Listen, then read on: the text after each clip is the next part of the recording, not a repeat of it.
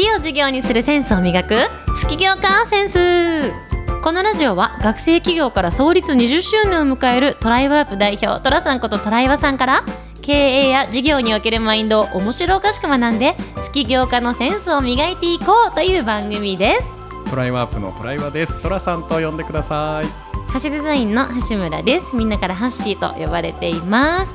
さあついにトラさん第2話が始まりました、はいいよいよあの本編に入っていくような感じになります。第1話がねちょっとこうすごくこう長々と喋ってしまうようなこともあり あとちょっと橋村喋りすぎなんじゃないかみたいな、うん。ちょっとこう声もちらほらというか普通に聞こえてまいりました。すみませんでした。の番組だって忘れられないように頑張りそうますちょっと橋村ほっとくとすぐ喋りすぎるから申し訳ない、じゃあちょっとつ早速ですけれどもまずトピックですねこれから第何回かに分けて寅さんのこう起業についてのお話が始まっていくんですけれどもじゃあテーマです。寅さんそもそもなんで起業したの？ははいいというところでぜひ。はい。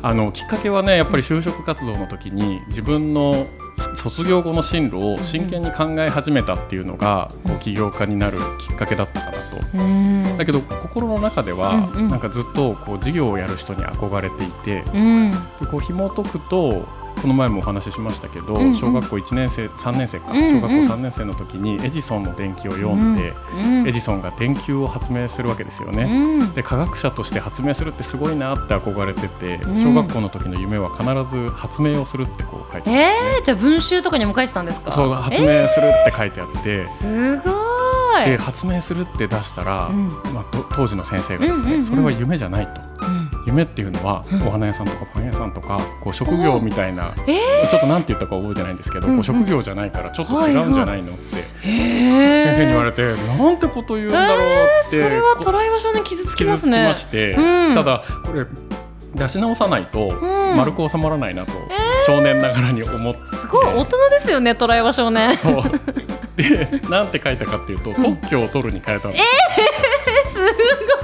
す、小学生で特許知ってるってすごいですね。あそうそうあのおじいちゃんがうん。弁理士だったので、えー、あ特許っていうそうなんですね言葉知っててトラさんのおじいちゃん、はいだから小3の時にエジソンに憧れたことと、うん。特許っていう言葉を知ってたのでなんか発明するんだみたいな野望っていうのは多分ちょっとあったんでしょうね。すごい。でもその発明するを特許を取るに置き換えたら先生の OK サインは出たんですか？えっとね何も言われない。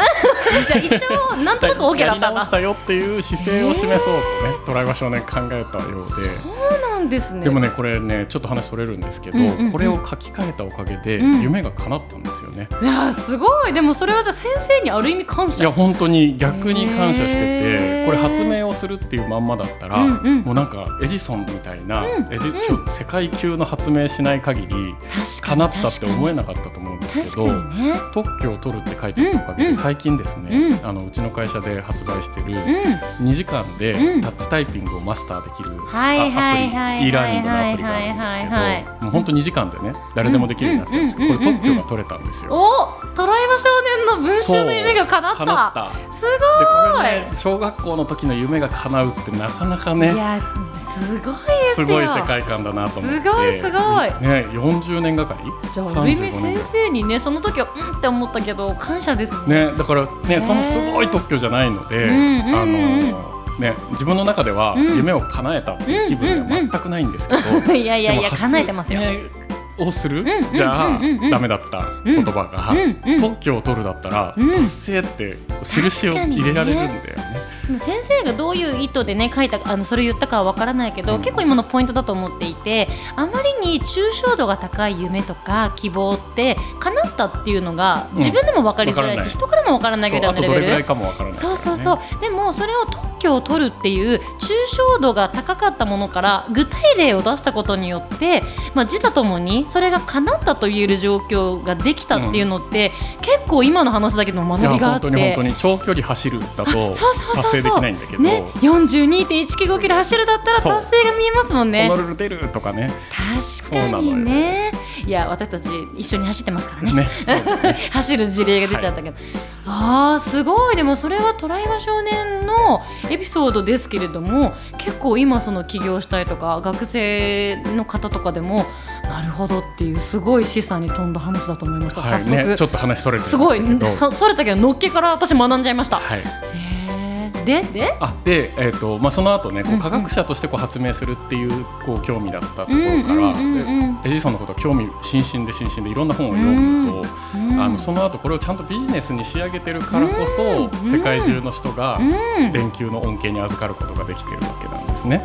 で電球光らせるには発電所も必要だし、うん。電線を引き、ま、巡らすっていうことも必要だし、ん。もういろありとあらゆるいろん。なことをクリアして、うん。あの事業事業として成立していないと、うん。こう好きな発明をしただけじゃ、あの電球が広まることはないわけですよ。うん。でこの事業家としてのエジソンにも憧れるようになっていいやすごいった小学生時代っていう感じですねちろんいろんな小学生がいるんですけれども一般的にはですよ多分小学生でエジソン電球を読んでうわこの人かっけえ電球作ったよすげえっていうとこまでが一般的な小学生だと思うんです、ただそれを見たトライバ少年が電球を発明して、ん。そこだけじゃなくてそれがきっかけとなった人々の生活が豊かになったっていうところまで思いを巡らせたところが、いや小学生なのにあっぱれですよね。想像力の中でねろうそくから電球になってうん。火事になる可能性もなくなり、うん。どの家庭にも灯火が灯り、やすごい。夜も仕事ができるようになったり、うん。繁華街でうん。もっとね夜な夜な酒を飲めるようになったりとかねそういう想像力がね。イノベーションで終わるんじゃなくてイノベーションがもたらした社会革新によるみんなの豊かな生活まで、そこで想像できるのはやっぱなんかこうトライは少年の中で他の多分小学生とまた違う気づきなんかねそれがねかっこいいなと思って人にね自分一人でやったことうんうんがうん。世界中の人に影響できるって本当すごいなと思って。いやすごい。いやそれは本当にいい気づきでしたよね。うん。でその後、うんうん。その後中高中学生になって高校生になっていくんですけど、中学生でねまた面白い卒業文集書いたので、うんそれはまたお話しするとめして、っちゃ気になる卒業文集。就活に直結させると、あの高校2年生の時に1995年、うん。で1995年の12月24日に、うんうん。ギリギリですよ。うん。Windows95 がついに発売されることになった。んですあなんだっけあのほらビッグカメラとかでみんな列作ったやつ。そう。あでそれを世界同時発売で。なんかニュースでは見たことある気がする。だから0時00分にね、うん発売になったわけですよ、うん。でも Windows95 なのに、うん。あと6日しか90、1995年ない。すごい。確かに。これはねリリースが遅れに遅れてそういうで最後クリスマスって多分なったんじゃないかなって記憶してますけど、でもそれよかった。もし1週間やっぱり遅れちゃったら Windows95 にできなかったっね、てデザイナー全部直しますよね。本当だよね。全部の画面とか文字は95を6に変えなきゃいけない。そうそうそうヒヤヒヤものだそれ。うギリギリの中で、うんうん。まあ、当時ね今だったらダウンロードでインストールできるものを、確かにね。CD-ROM っていうものを買って、みんなインストールするっていうために並んだわけです。あそっかじゃああのビッグカメラとかに並んだ人たちは機材を買うっていうか CD ロムを買いながら両方かな。両方か。うん、Windows95 搭載のパソコンももう本当に同時発売で。で95がもたらした最大の恩恵は、あの特別なことをしなくてもパソコンでマウスが使えるっていう状態なんですね。じゃあマウスがイノベーションだったんだ。うん、またですねって言っちゃったけど、うん、誰に向けて話そう誰に向けて今話してんだろうと思いながらきっと面白かった。そう、んあのマウスが使えるようになったと、うん。で今までは、うん。あのゴミ箱にファイルを捨てる時も。プログラミングみたいにソースコードを入れて削除してた時代、えー直感的とはもうひ似て非なるものだ。直感的じゃない。でこれがまた難しい話で、うんうんうん。パソコンにキーボードがついた時代もあって、ほいほい。今では普通だけどね。そうそうそう、んん。0101ってパソコンは操作してた、二進法？二進法で操作してた時代があって、うんうんうん。それにキーボードをつけた時代もあって、それもイノベーションだ。そうイノベーション。でうん。これのついた時も直感的にパソコンが使えるようになったっていう触れ込みでキーボードを使うだから要は英語のた英単語を入れればうんうんうん。コンピューターに指示ができると。うん要は人間の言語でコうんうん。ンピうん。ューターに指示ができるっていう直感的。すごい。今では超当然のことだけど、ね。当時はイノベーションだった。ソースコード見たらね直感とは程遠いけどでそこにさらに今度マウスがついたという直感的になったわけねでこうなったら普通の人が見てもファイル捨てる時にゴミ箱に入れればいいんだねって言ってドラッグドロップ。できるとでこれが発売されたおかげでうんあの世界中のオフィスにうん、机一台一台にパソコンが置かれるようになるわけね。確かにイノベーションはマウスとかキーボードだったけど、うん。私たちのじ生活がガラッと変わったわけですよで家ね。にもパソコン買うようになって、さっきのエジソンの電球の話と同じで、うん。ガラッと変わった。そうそうそう、んで時を同じくしてインターネットも普及するわけ、はいはいだから電はい。はい。球もネットワークでつながってだけで電力のネットワークでつながったけどパソコンもネットワークでつながったはいはいはいはい今の世界にだいぶ近いね。そう。うんうん。でそそのねこのガラッとをうん。高校2年生に見た時に、うん。なんかもう二度とエジソンみたいな人は人類に現れないと思ってたのに、うん。なんと会えるかもしれない人がすごいことをやったんだってすごい感動して。へえもう身震いしたわけだ、うん。で当時ね、NHK スペシャルではいはいはいはい「電子立国」っていうタイトルで、うん。あのドキュメンタリーやってたんですね。電子立国。でビル・ゲイングセンス待ってめっちゃすごい。あのね笑い話じゃないですけど当時面白かったのは、うんうん。インターネットマガジンっていう紙の雑誌がめちゃめちゃいやでもあったあった。いやあったよ。インターネットマガジンでネットで見れなかった時代がある。だってほらブログとかもなかったからさ、うん。みんながノウハウとかは紙でね雑誌でみんなに共有してた。インターネットやるのに紙で勉強してうんインターネットをやるっていう。いやすごい時代だ。そうそうそう。でまあそんな頃に、うん。うんうんこうネットが普及して、うんうんうんうん。こうもうね仕事で欠かせないパソコンを作り上げたのがビル・ゲイツだと。で NHK スペシャルの電子立国で、うんうん。うんうんうんあのそれこそビル・ゲイツが大学時代何やってたのかとかこう一つずつでこう敵のジョブス君も出てきたりとかしてね、へー。まあ、ジョブスからしたらどっちが敵なのか分かんないまあまあね。そううんうんうんうん。まあ、そんな物語を見てうん。大学時代こうやって切磋琢磨して IT の時代をね作り上げてきたん。ゲイツがついに95発売っていうのがうんあの分かってうん。じゃあ自分も大学生になったらうんうんうん。もう本当に何でもいろんな世界広げてみようと思ってうん。大学に入るわけです。夢をねめちゃくちゃ持ったまま大学に入ったわけで。そうそうそうそうそうそう。え俺もいつかゲイツになりたい。ゲゲイツみたいになる準備をしようと、うん。でまずは同じことやろうと、で大学に入ったら好きなことやってうんうん何か商売をしてみるんだみたいなことを、すごい。そこまで考えて入学した大学生ほとんどいないけど。だからもうね、んんまあ、言っていいのかわかんないけどあんまり勉強するつもりはなくて、あうんもうキャンパスで出会う友達が大事、うんうん、あいやまあ多分それはねすごいわかる。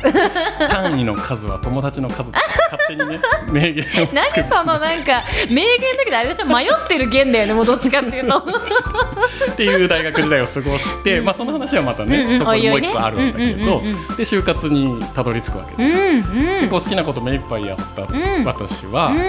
えー就職活動になるんですけど、うん。で就職活動のね話見ると自分の好きなことを見つけようとか自己探求とかうんうんうん。うんも本当に楽しくて。やるやるだよね就活の時に自己啓発本読んだりとかしながら自分とは何かをだろねうみたいな書き出してみたいな、今まで楽しかったこと全部書いてやるやるやるやるやってこう就職活動で楽しみだなと思って、いざ面接に行ったら、ん自己 PR をしてくださいとか、まああと みんなに今の顔見せてあげたい。今の顔。えーみたいなそんな硬い感じみたいなね。顔芸だったなんかもう今、とかまあ、まあそれはあるあるですけど、まあ一番気になったのは、うん。先輩社員の生の声っていうのをね、うん。説明会でこう聞聞かせてもらった時に、うん。うん。なんか福利厚生がちゃんとしてるとか、はい。給料はこのタイミングでこんなにいっぱい上がるとか、はい。ボーナスがいいとか、海外に行けるとか研修があるとかね。あるあるだよね。だって採用ページにもそういうこと書いてあるじゃない、うん。あのなんかこう私たちの会社に入った週休2日制で何時に帰宅できて福利厚生がこうで社宅がどうでみたいなね、いやあるあるっすそれ。ね、だからなんかそういうあとあとあとあれあの研修期間3か月ぐらいあって先輩社員がね、はい3か月働かないで研修受けてるだけでお金がもらえるって 本当にいい会社ですとかって言ってて。あったえー、気持ち悪いと思って。俺稼いでからうんお金もらいたいから、なんか稼いでもないのに払うって先に騙されてるんですよが詐欺しかわかんないけどね。そんなことは、そんなことは嫌だってこうふつふつとこう思い始めていくわけですいやすごい。ちょトラさん今もうね話を聞きたくて聞きたくしょうがないんですけど、はい。ちょっとそろそろ一回ねこの辺りで切ろうかなと思っててた。そのビル・ゲイツに憧れたトライワ少年が夢と希望を持ってビル・ゲイツに憧れたまま大学生活を送りさていざ就職活動になったトラさんこの後どうなっていくのかめっちゃみんな気になると思うので続きは次回に。お話を聞きたいと思ってます。はい。では一旦 2, が 2, 話2話目ここで一旦ちょっと切りますね、はいではまた次来週お会いしましょう失礼します失礼します。